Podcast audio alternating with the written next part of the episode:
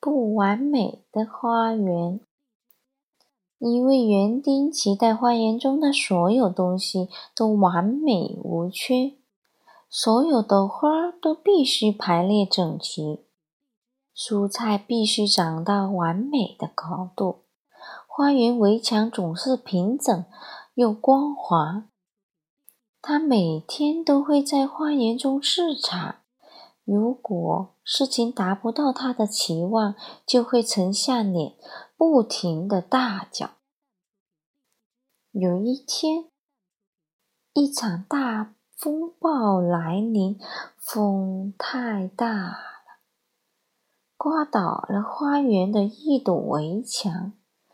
他想重重新装修围墙，但是这些石块石不是非常完美，于是他变得非常生气，气得。败坏的离开了。他很快来到了河边，坐在河堤上往水里面扔木棍。但是很快，他发现河里把他扔下水中的木棍捡起来了，并用它们给自己建起了水坝围墙。不管这些木棍的长短、粗细、曲直、轻重，合理都让他们派上用场。哦，我也可以这样。